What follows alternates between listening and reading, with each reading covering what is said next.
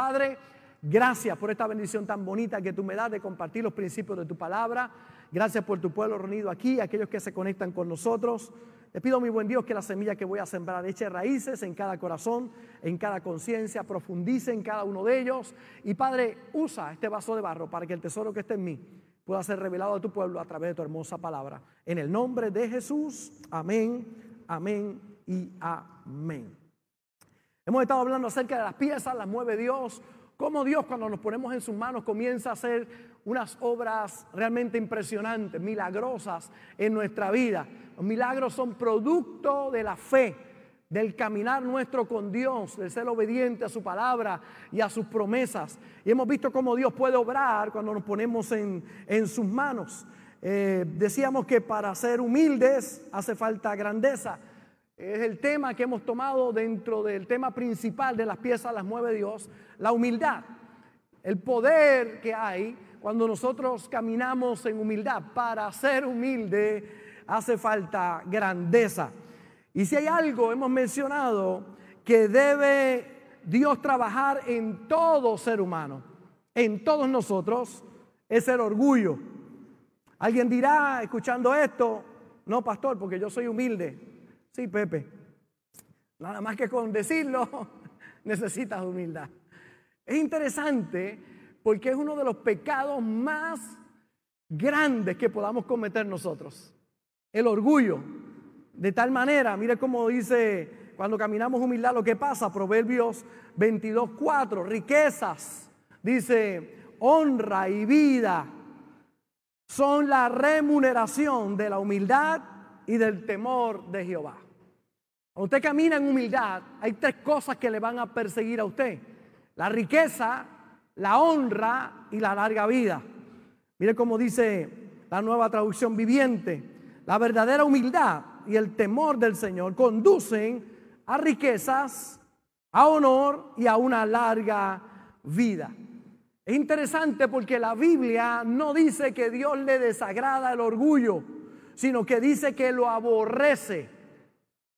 Y aborrece, esa palabra aborrece es muy fuerte. Uno de los sinónimos es odio.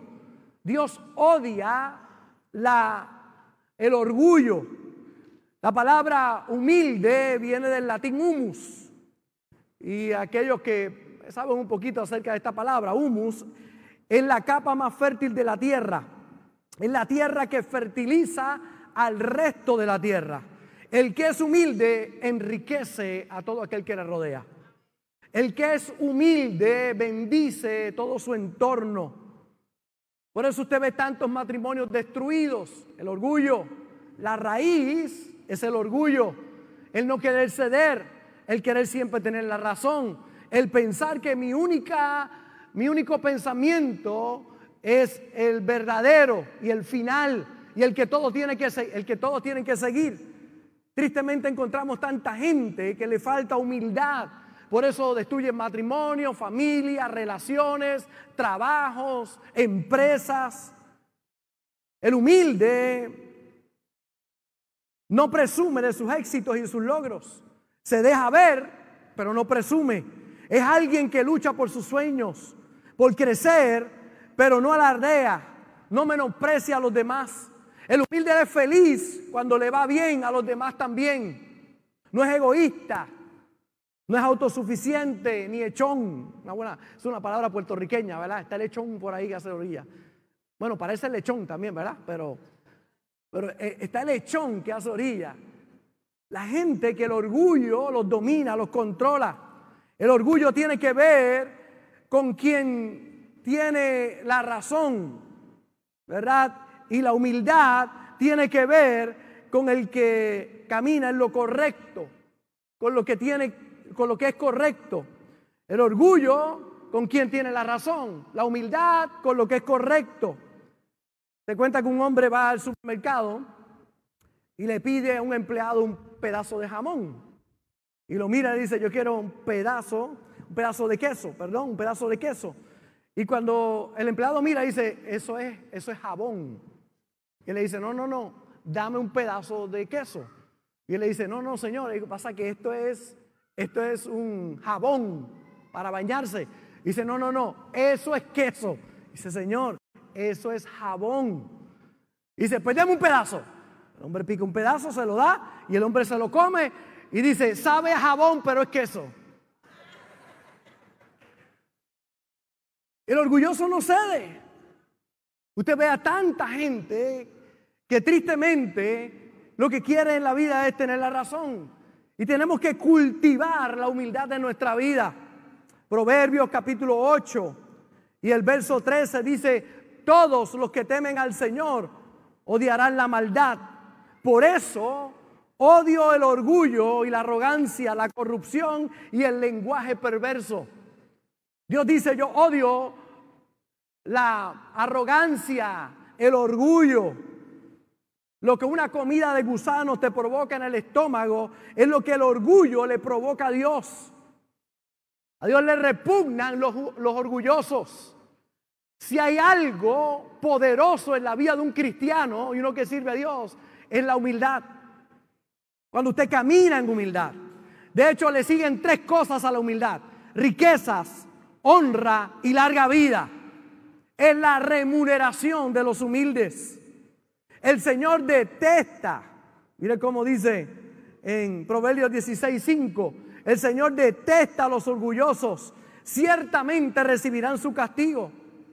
Y vimos la semana pasada cómo el rey Nabucodonosor, luego de tener la interpretación de un sueño que le decían, oye, él soñó con un árbol gigante de frutos, muy productivo, pero que era cortado.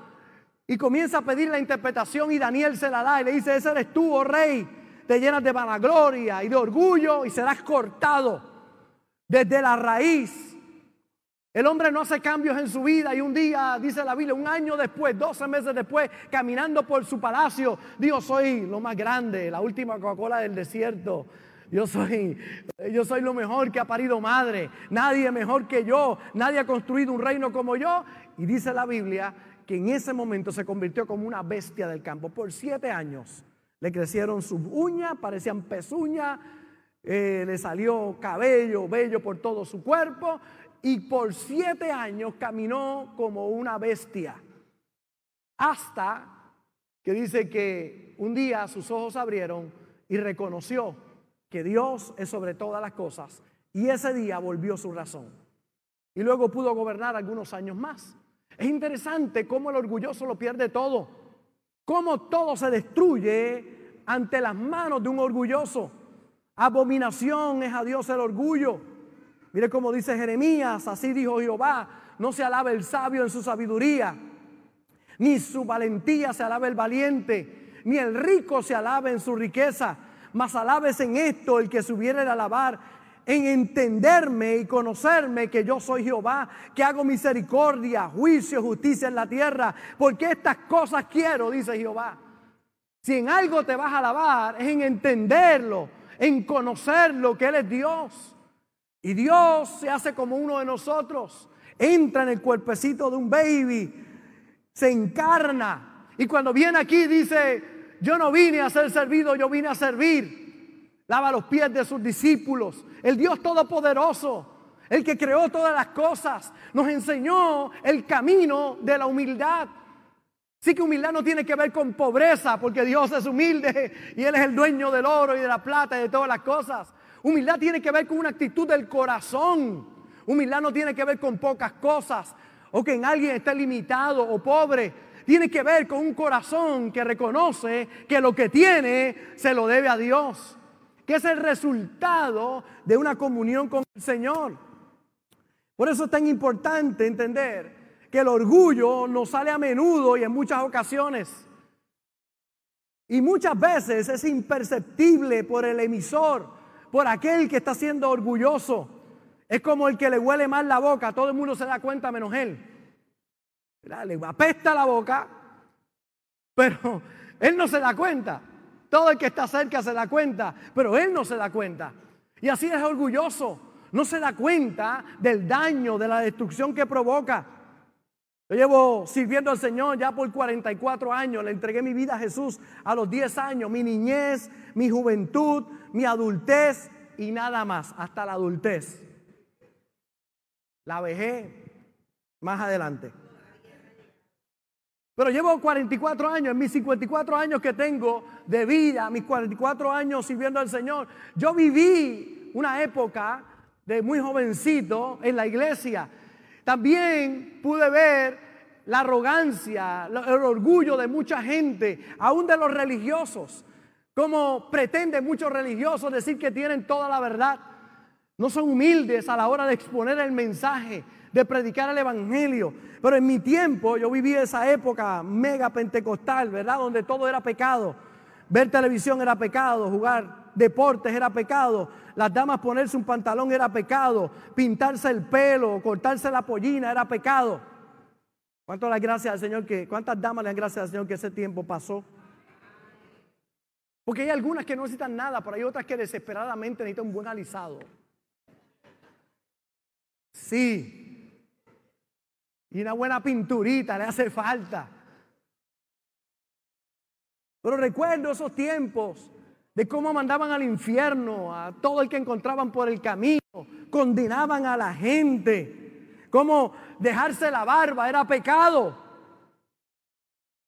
o el bigote, donde la amenaza constante era a tanta gente que maltrataban con un mensaje que es de esperanza, que es de fe, que lo debe, lo que debe traer es aliento a las personas, era de acusación para muchas personas, muchos cristianos orgullosos que no exhibían la vida de Jesús en su vida. Eran cristianos que solo ellos tenían la razón. Yo crecí en un mundo muy difícil, ¿verdad? Porque Fuente de Agua Viva comenzó a evolucionar, a crecer, a entender ciertos conceptos, a cambiar, pero éramos acusados por muchos lugares. De hecho, a nuestra pastora le decían prostituta porque se pintaba, porque se arreglaba eh, y se ponía bonita, se arreglaba el cabello. Y yo escuchaba por radio y televisión decirle a mi pastora prostituta. Eran gente prepotente, orgullosos, que creían que tenían toda la verdad, pero acusaron a mucha gente y golpearon a muchos en su caminar, porque de humildad no tenían nada. Tenían un mensaje, pero el mensaje que exponían era para golpear a otros. Era difícil para muchos servir a Dios sin entender a ese Dios tan maravilloso que nosotros servimos, porque la proyección que le tenían era otra. Hay gente que yo he tenido en este caminar que me he encontrado con ellos, me dicen yo soy ateo, y yo digo, ¿por qué eres ateo? Ah, porque el Dios ese que castiga, ese Dios abusador, y yo digo, pues yo también soy ateo. Y me dice, ¿usted es ateo? Bueno, yo no creo en ese Dios. Yo creo en un Dios bueno, en un Dios maravilloso, que vino y dio su vida por nosotros allí en la cruz del Calvario. Ese es el Dios que yo creo. Yo no creo en ese otro Dios que la gente proyecta. Pero en nuestro caminar vamos a encontrar montones de pruebas que van a probar nuestra humildad, que nos van a enseñar en el camino.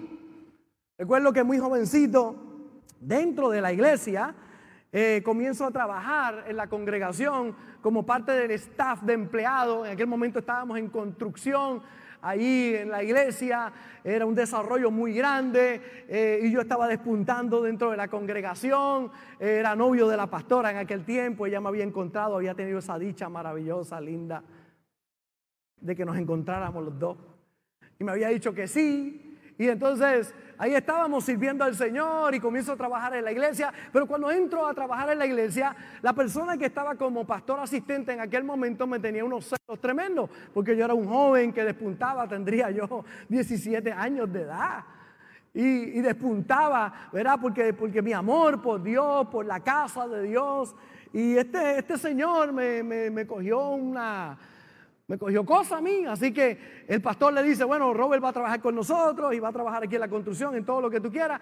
Y me ponía las tareas más horribles que usted se pueda imaginar. Y yo con ese fuego de servir a Dios, yo hacía lo que me mandaran, olvídate, lo hacía, pero no había un buen corazón en aquel hombre, pero cada día me ponía tareas más duras para que yo me quitara. ¿verdad? Para que me rajara. Y era, era fuerte, yo todos los días iba con ese ímpetu y voy a servir a Dios, voy, voy para adelante. un buen corazón dentro de todo, ¿verdad? En aquel momento. Me llama la atención que un día me, me, llama, me dice, Robert, hay que hacer una zanja, una zanja que mide casi 100 pies de largo, es un pie de ancho y un pie de profundo, un pie y medio de profundo, 18 pulgadas, baja una tubería por ahí. Y yo dije, ah, bueno, vamos a tener un tractor para eso. No, no, yo quiero que tú lo hagas a pala y pico. Alabado el que vive. A pala y pico. Y empiezo yo a hacer mi, mi zanjita. y voy por ahí, a aquel sol que había que orar. Y recuerdo que el pastor llega ese día. Y el pastor llega y me ve allí y me dice, Robert, ¿qué haces? Y yo, estoy haciendo una zanja, pastor. Yo llevaba ya, qué sé yo, como 10, 15 pies, ¿verdad? Más o menos, llevaba todas las mañanas, a mediodía ese sol estaba tremendo. Y el pastor me dijo, ¿y quién te mandó a hacer esto? Yo dije, pues fulano me mandó a hacer esto. ¿Por qué te mandó a hacer eso? Y yo, no, todo lo que me manda. ¿Y qué te manda a hacer? Y yo le dije, me manda a hacer esto, me manda a hacer aquello. Chacho, y el pastor le entró Dijo, ¿cómo? Y llama a la persona. Era, en aquel momento era el pastor asistente, aquel hombre. Y lo llamó y le dijo, ven acá. ¿Por qué está haciendo Robert esto? Y dice, no, porque, y yo, ¿qué tú vas a hacer ahora? Ah, yo tengo que ir a banco, las cosas de oficina. Y yo, bueno, pues tú vas a terminar la zanja y Robert va a hacer todas esas cosas. Ella. Y dije, yo mira aquello. Yo no tenía nada contra esta persona. De hecho, lo amo muchísimo, está vivo todavía, lo amo, lo respeto, pero aquel momento fue una gran enseñanza para mí. Aquel momento me di cuenta que cuando tú haces las cosas de corazón, Dios te está mirando y Él te va a recompensar y va a abrir puertas para ti. Y aquello fue un momento, él que pensaba que me estaba hundiendo, me sacó más. Porque aquel momento fue el momento del despunte, después él va y se va, divide la iglesia o trata de dividir la iglesia, va a ver otra iglesia. El corazón de este hombre no era el corazón correcto en aquel momento, sin embargo ahí Dios comienza a bendecirme, a abrirme puertas. Pero dentro del ministerio tuve muchas, muchas veces donde vi el poder de la humildad y del orgullo también. Cuento una de las anécdotas que más me impactó mi vida, creo que eso fue un antes y un después, con la juventud de la iglesia trabajando. Ya tendría 18 años de edad, casi para 19 años, trabajando con los jóvenes, eh, teníamos grupos en casa, eh, la pastora y yo de novio, cosas lindas estaban pasando, predicando por todas partes, teatro, pantomima, payasos, predicábamos eh, por todas partes de la isla, llevando el mensaje. Y, y, con la juventud teníamos una obra muy linda, habíamos varios líderes de jóvenes, una presidenta de jóvenes en aquel momento, y aquella dama. Un día me dice, Robert, entro a un nuevo nivel en el ministerio, voy a hacer otras cosas, y ella tenía más edad, así que se iba a encargar de otras cosas dentro del ministerio. Me dijo, pero tú y Marta son las personas indicadas para que continúe con los jóvenes, para que sea el presidente de jóvenes. Y ya usted sabe que el pecho se me estaba hinchando a mí. Yo veo el potencial que hay en ti.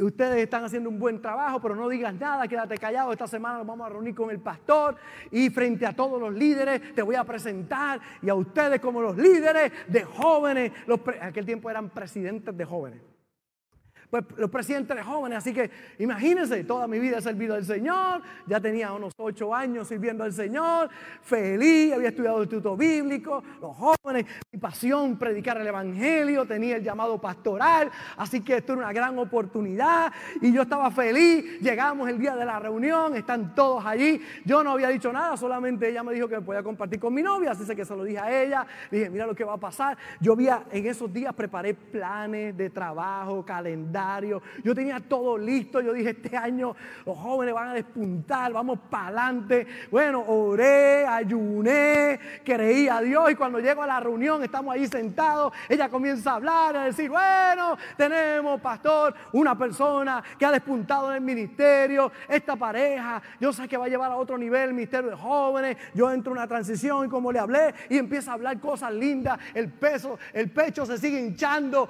Yo estoy contento, mire, estoy contento como palomita. Cuando dice el nombre no es el mío.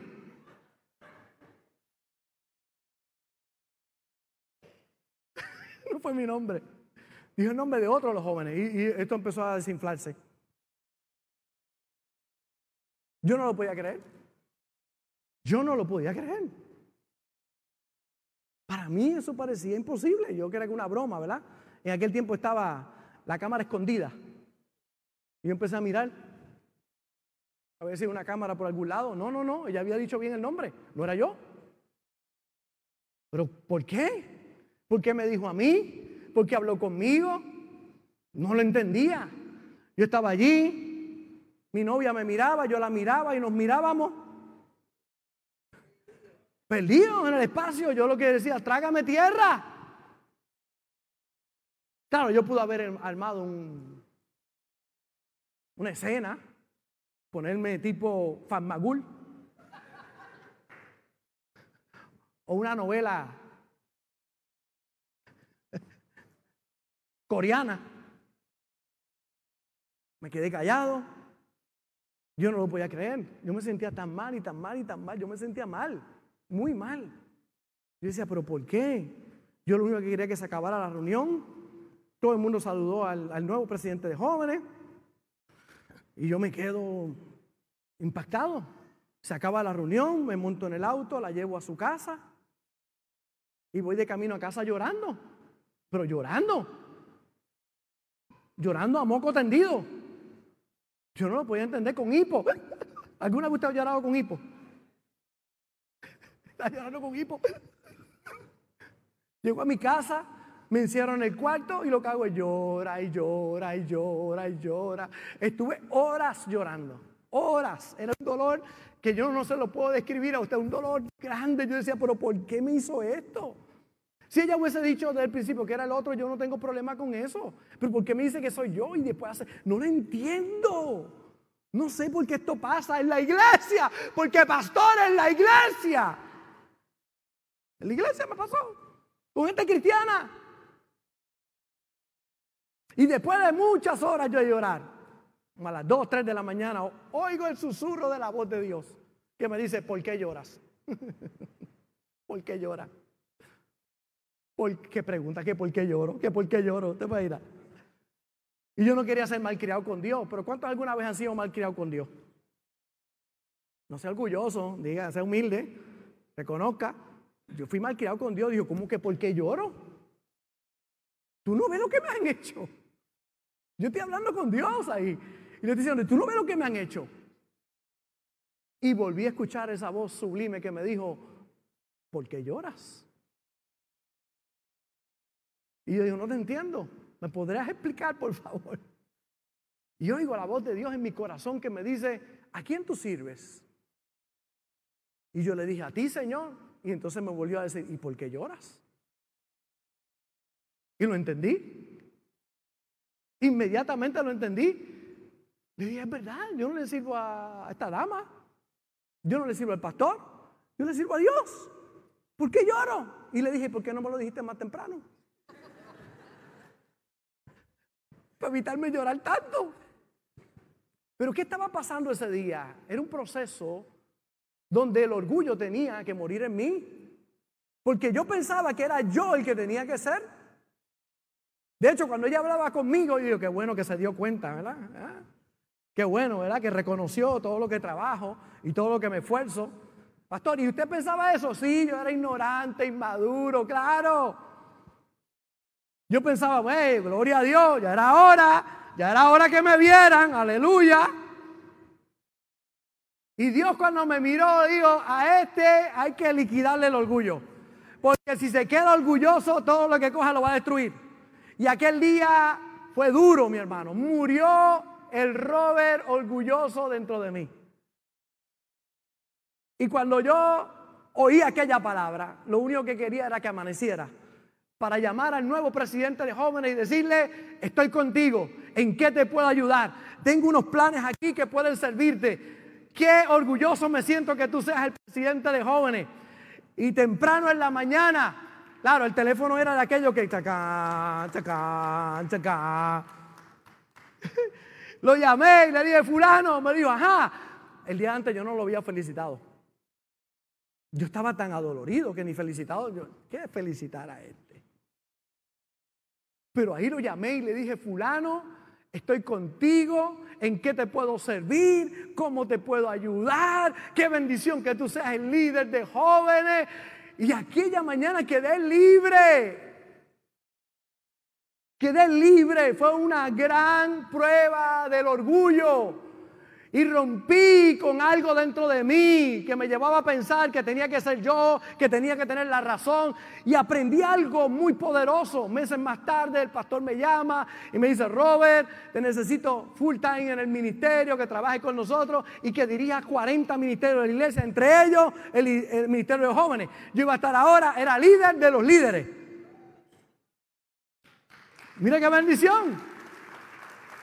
La pregunta es, si yo hubiese armado un escándalo, si yo me hubiese puesto prepotente, me hubiese puesto orgulloso, el orgullo hubiese salido para afuera, ¿usted cree que meses más tarde hubiese habido la oportunidad para que yo fuera el líder de todos los demás líderes? Jamás.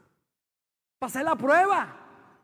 El problema de muchos es que no pasan la prueba. Pierden un matrimonio, pierden otro, pierden otro, pierden un trabajo, pierden otro. El orgullo los sigue dominando toda la vida. Nunca nadie tiene la culpa. O sea, ellos no tienen la culpa, todo el mundo tiene la culpa. Es como el borracho que va y de momento oye por WKQ, tiene la radio puesta y dice, hay alguien que viene por la avenida Valdoriotti de Castro en contra del tránsito. Y va el borracho, uno, un montón vienen en contra del tránsito.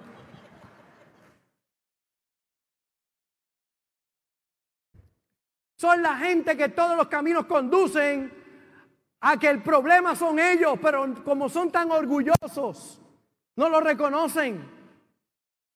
Ellos jamás pueden equivocarse, porque ellos siempre tienen que tener la razón. El orgullo los domina, los controla. Aprendí aquel proceso, mi hermano, que lo importante en la vida no es quién tiene la razón, sino la manera en que llevamos a cabo cada uno de esos procesos sin golpear la vida de aquellos que nos rodean, sin herir a los que nos rodean. Dios forjó, está forjando y seguirá forjando mi carácter. Pero todos necesitamos la escuela del carácter, que nuestro orgullo muera. No puedes sentirte menos que nadie, pero tampoco puedes sentirte más que nadie. Humildad es el balance correcto. No soy más, pero no soy menos. Soy quien soy por la gracia de Dios. Tengo fortalezas, pero tengo debilidades. Tengo virtudes, pero tengo defectos. Y cuando los reconozco, comienzo a adelantar en mi vida. En una ocasión, un joven predicador subió muy arrogante al altar frente a una gran convención de grandes ministros. Y este joven predicador subió arrogante al altar y todo le salió mal. Allí sentado el príncipe de los predicadores llamado Spurgeon. Aquel hombre, cuando vio lo que había pasado con aquel joven, le dijo, cuando bajaba de la plataforma este joven, si hubieras subido como bajaste, habrías bajado como subiste.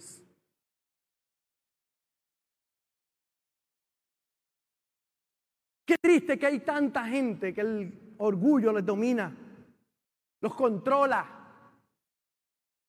y necesitan estabilizar su vida. Sansón pensó que podía solo y que su fuerza, la fuerza de Avenger que tenía, él pensaba que era algo natural y su orgullo lo llevó a perderlo todo. El orgullo nos puede llevar a no perdonar por creernos más que otros. Porque cuando tú no perdonas a alguien, te estás creyendo más que esa persona. Nos puede llevar a no orar por pensar que no necesitamos a Dios. Y yo decía el domingo pasado, el cristiano que no ora es un orgulloso. Nos puede llevar a no congregarnos en la iglesia porque pensamos que puede ser mejor la discoteca, el bar, el compartir con gente o hasta quedarme en casa, mejor que ir a la casa de Dios. Yo no necesito la casa de Dios. Yo puedo vivir como quiera, como me dé la gana y todo me va a ir bien. Dioso, tu árbol está a punto de ser cortado. Porque si algo Dios aborrece es el orgullo. La gente que piensa que sin Él lo pueden lograr. El orgullo nos puede llevar a no honrar a Dios con nuestros diezmos y nuestras ofrendas por pensar que lo que recibimos es producto de nuestro esfuerzo y no de la gracia de Dios. El orgullo nos puede llevar a menospreciar a otros pensando que somos más. Por eso en mi caminar con Dios, yo he visto cómo muchos han perdido grandes bendiciones por el orgullo, ministerios, matrimonios, amistades, trabajos, relaciones con hijos, relaciones con la familia, todo por el orgullo. Hay familias que llevan años sin hablarse, orgullosos. Yo no voy a llamar porque el que me ofendió fue él y vas a seguir con una familia dividida por tu orgullo. Ay, que yo no soy el que tengo que pedir perdón. ¿Quién te dijo?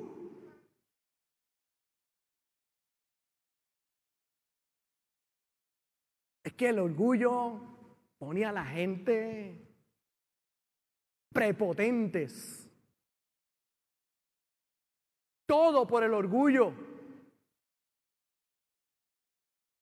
Si algo hace falta para llevar un matrimonio feliz, es humildad.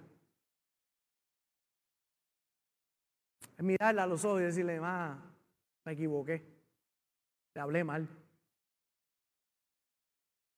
No, pastor, yo le hablé así porque ella, ella, usted no sabe lo que me hizo. O sea, o sea, que se justifica lo malo que tú haces por lo malo que hace otro.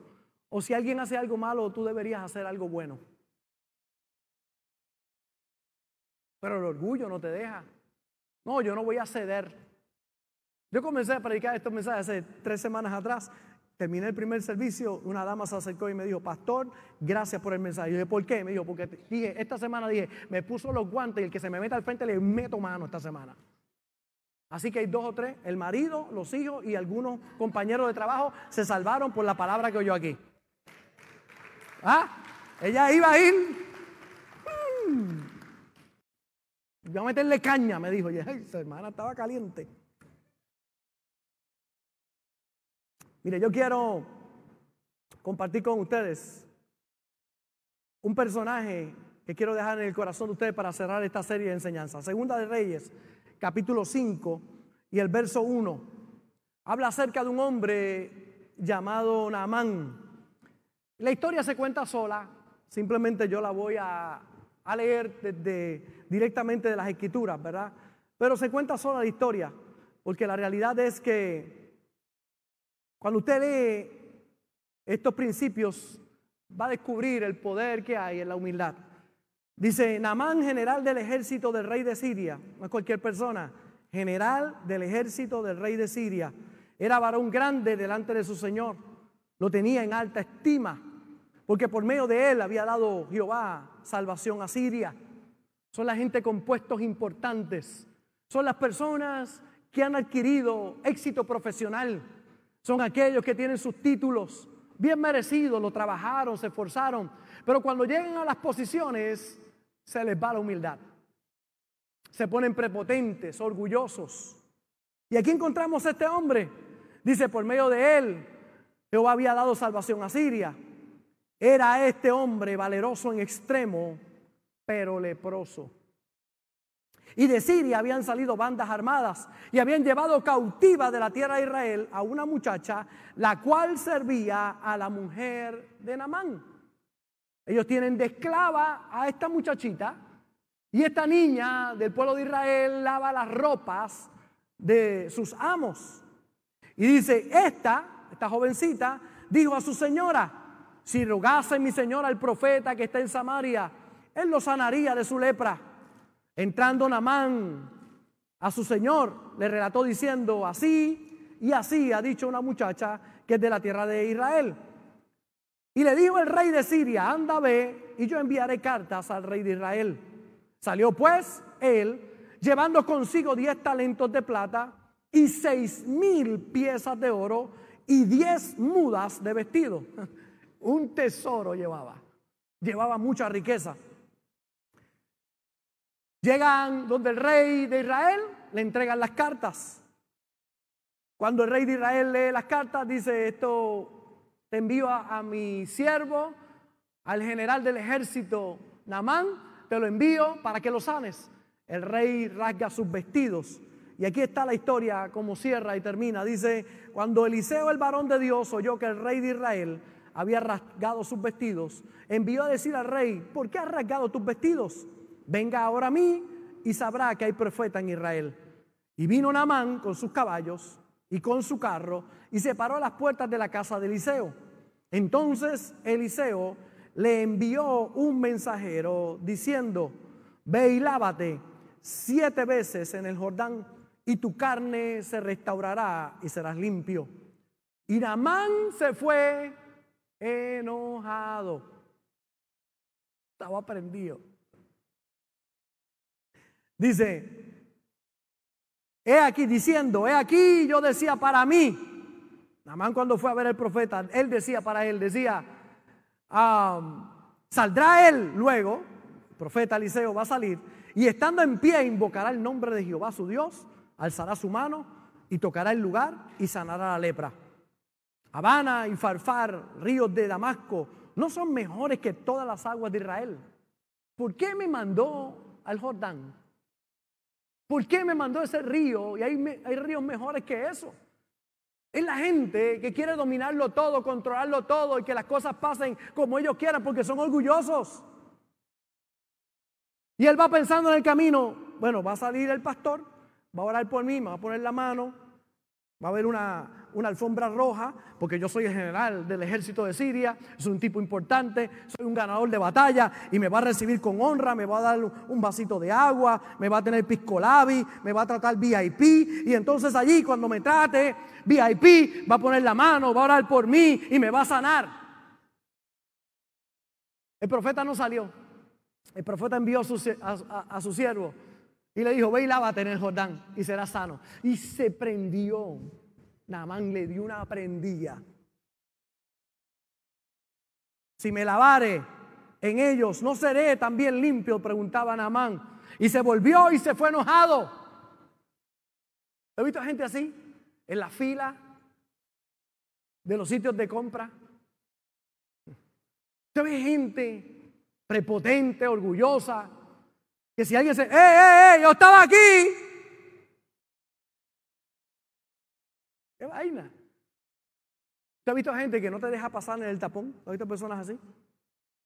Yo les digo, bendecido, va a llegar 30 segundos antes que yo y con coraje y yo me voy contento y feliz.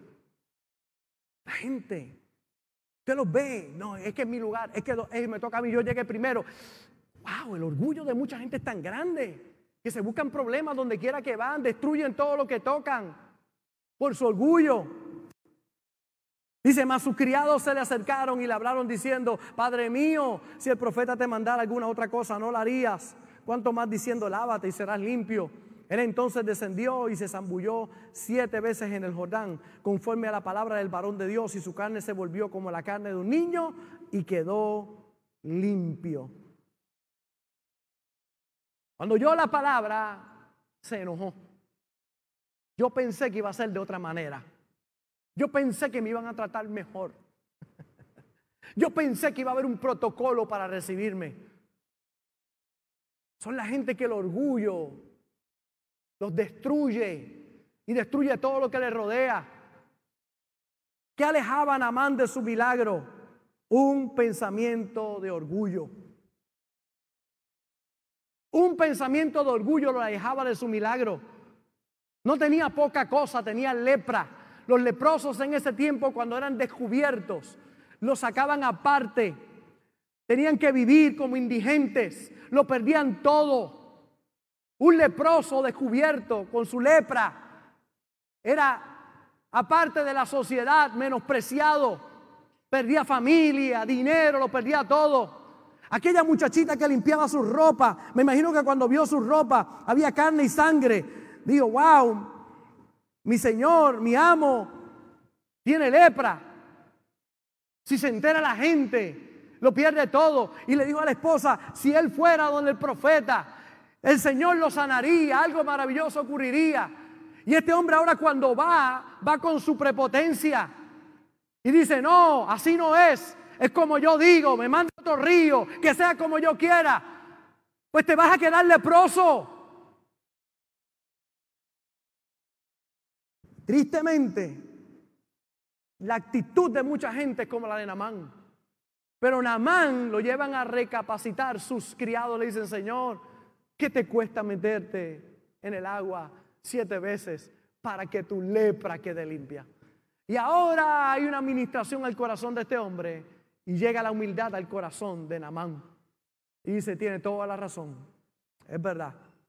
Se tira una vez, nada pasa. Se tira dos, tres, cuatro, cinco, seis veces, nada pasa. Pero la séptima vez, su piel era como la de un bebé recién nacido. El milagro ocurrió en su vida. Porque a los orgullosos no le llegan los milagros de Dios, solamente a los humildes. Cuando tú reconoces que no es por tus fuerzas, cuando tú reconoces que no es por tu sabiduría o por tus contactos, hay gente que tiene grandes contactos, pero a la hora de la verdad, ni los recursos, ni sus contactos, ni lo que saben lo podrá ayudar. Solo la mano de Dios los puede ayudar en esos momentos. Solo Dios.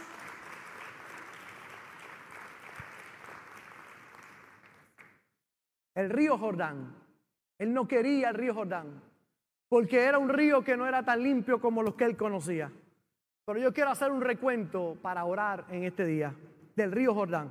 En el río de Jordán fue donde Jacob, Dios le cambia su nombre a Israel.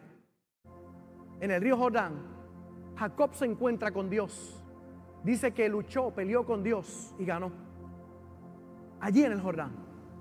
El Jordán es el lugar de, de la humildad. Es donde dejamos nuestro orgullo en el río Jordán, Lot escogió las llanuras de Jordán. Cuando Abraham y Lot fueron a escoger, fue el primer mensaje que predicamos del orgullo. Cuando Abraham y Lot fueron a escoger, Abraham le da para escoger y Lot escoge el valle del Jordán. Porque él quería lo mejor, porque era orgulloso, porque no pidió perdón, porque sus pastores peleaban con los pastores de Abraham. Y en vez de pedir perdón, voy a escoger lo mejor y fue su perdición, porque en el Jordán o te o mueres del orgullo o tristemente el orgullo domina tu vida. Sabemos que Lot lo perdió todo. En el Jordán fue cuando Josué dividió las aguas para que los israelitas cruzaran y llegaran a la tierra prometida. El río Jordán, Elías, el profeta y Eliseo dividieron esas aguas. En el río Jordán, Naamán sanó su lepra. Y el más grande y más poderoso de todos, en el río Jordán, fue cuando Juan el Bautista estaba bautizando allí mucha gente y llegó Jesús para ser bautizado. Dios hecho hombre va para que Juan el Bautista lo bautice. Y cuando Juan el Bautista lo ve, le dice, yo no soy digno de desatar ni los gavetes de tus zapatos. Ha venido la divinidad a ser bautizado. Yo, no, y Jesús dice, no, no, no, es importante que se cumpla toda justicia. Jesús se deja bautizar de Juan el Bautista. Porque el Jordán es el lugar de la humildad. Que Dios, siendo Dios, allí fue bautizado por Juan el Bautista. Es el lugar donde podemos matar nuestro orgullo. Sabemos que luego que Jesús es bautizado, se abren los cielos, se oye una voz que dice, este es mi Hijo amado, en el cual tengo complacencia. El orgullo lleva a la deshonra, pero con la humildad viene la sabiduría. Tras el orgullo viene el fracaso, tras la humildad viene la prosperidad. Pablo le escribe a los corintios, el que sabe, el que cree que sabe algo, todavía no sabe nada como debería saberlo. Entonces, ¿qué es importante en este proceso? Entender este principio, que todo lo que yo creo que puedo hacer sin la ayuda de Dios es orgullo. Para cerrar este año y para comenzar un año nuevo, necesitas crucificar el orgullo y reconocer que este próximo año, sin Dios, nada podemos hacer. Solo de tu mano, Señor. Solo de tu mano. Hay un corito que me gusta mucho, aquellos que tienen años en el Evangelio, pues se acordarán de ese corito. Deja ver. El Salmo 138. Te alabarán, oh Jehová, todos los reyes, todos los reyes de la tierra, porque han oído los dichos de tu boca y cantarán de los caminos de Jehová. Porque la gloria de Jehová es grande, porque Jehová es excelso y atiende al humilde, mas al altivo mira de lejos. ¿Cuántos se acuerdan de ese corito? Alabarán, oh Jehová, todos los reyes, todos los reyes de la tierra, porque han los dichos de tu boca y cantarán de los caminos de Jehová. Porque la gloria de Jehová es grande, porque Jehová es excelso en sus caminos, porque Jehová atiende al humilde, mas mira de lejos al altivo, porque la gloria de Jehová es grande, porque Jehová es excelso en sus caminos atiende al humilde, mas mira de lejos al altivo. Sale mi próximo LP.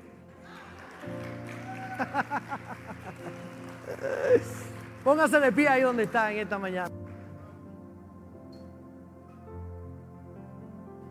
Cuando tú veas que algo no está funcionando, hay orgullo por algún lado. Cuando tú veas que algo no avanza, hay orgullo por algún lado. Porque al orgullo eh, le llega la destrucción.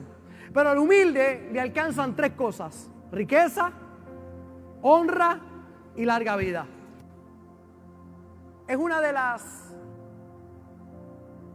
características de la personalidad más extraordinaria que alguien puede recibir. No una falta de humildad, una humildad de corazón. Al principio no es nada fácil ceder. A veces el humilde parece tonto, pero no es tonto nada, ¿sabe? Lo que no quiere es una pelea que no tiene frutos.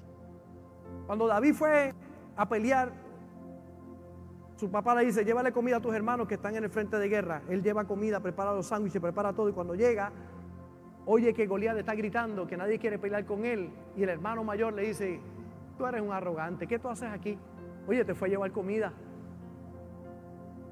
Pero David le dice, eso es mero hablar, decide no pelear. Parece, parece tonto, pero decide no pelear con su hermano. hay ocasiones en que la humildad te va a llevar, no voy a pelear con nadie. ¿Cuántos, cuántos, han llegado a esa, a, esa actitud de la vida? yo no voy a pelear con nadie. Ay, por favor. ¿Usted sabe por qué no peleó con su hermano? Porque eso no tenía recompensa. No peleó con su, con, su enemigo, ah, no peleó, perdón, con su rey, porque el rey le dijo, tú no podrás pelear contra Goliat, tú no podrás, tú eres un muchacho. Dice, Señor, yo estoy cuidando las ovejas de papi, cuando viene el león le echo mano, cuando viene el oso le echo mano, y a este incircunciso también le voy a meter mano. No pelea con Saúl, porque eso no tiene recompensa.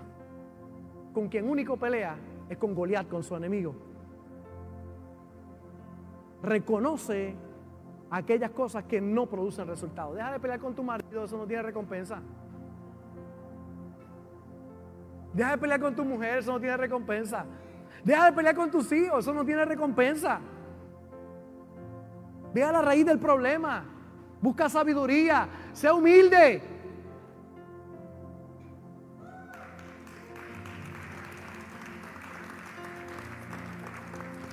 ¿Cuál es la oración que vamos a hacer? Muy sencilla en el día de hoy. Señor, yo quiero caminar en humildad. Y si hay algo en mí, muéstramelo.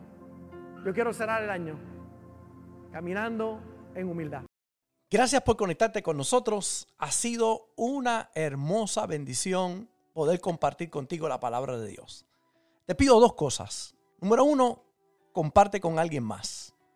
Que otros también puedan ser bendecidos por la palabra. Y número dos, Envía tu ofrenda para que podamos continuar llevando el mensaje de fe y de esperanza a tanta gente que lo necesita. Lo puedes hacer a través de ATH Móvil en donaciones, Fuente de Agua Viva Vega Baja, o a través del PayPal, Fuente Vega Baja. Si no das, no pasa nada. Pero si das, Él ha prometido abrir las ventanas de los cielos y derramar bendición hasta que sobre y abunde. Muchas bendiciones.